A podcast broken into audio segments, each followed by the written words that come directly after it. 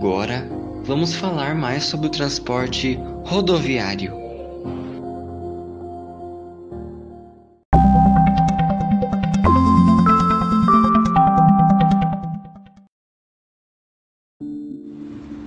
Modo de transporte ferroviário.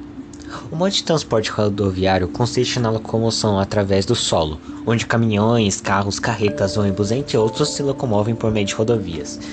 Que rodovias não são nada mais nada menos que vias de rodagem pavimentadas. Uh, e essas rodovias são regionais ou nacionais.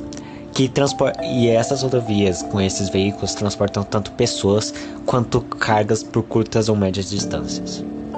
O transporte rodoviário é o principal modo de locomoção brasileira, por ser, mais a, por ser a mais versátil em questão de eficácia e atributos necessários para sua construção.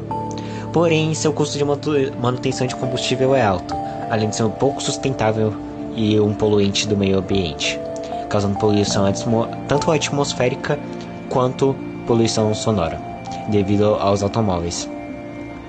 Também pode podendo ter assaltos e acidentes, fazendo com que ocorra também trânsito e estresse para vários indivíduos, afetando seu psicológico e sua saúde mental.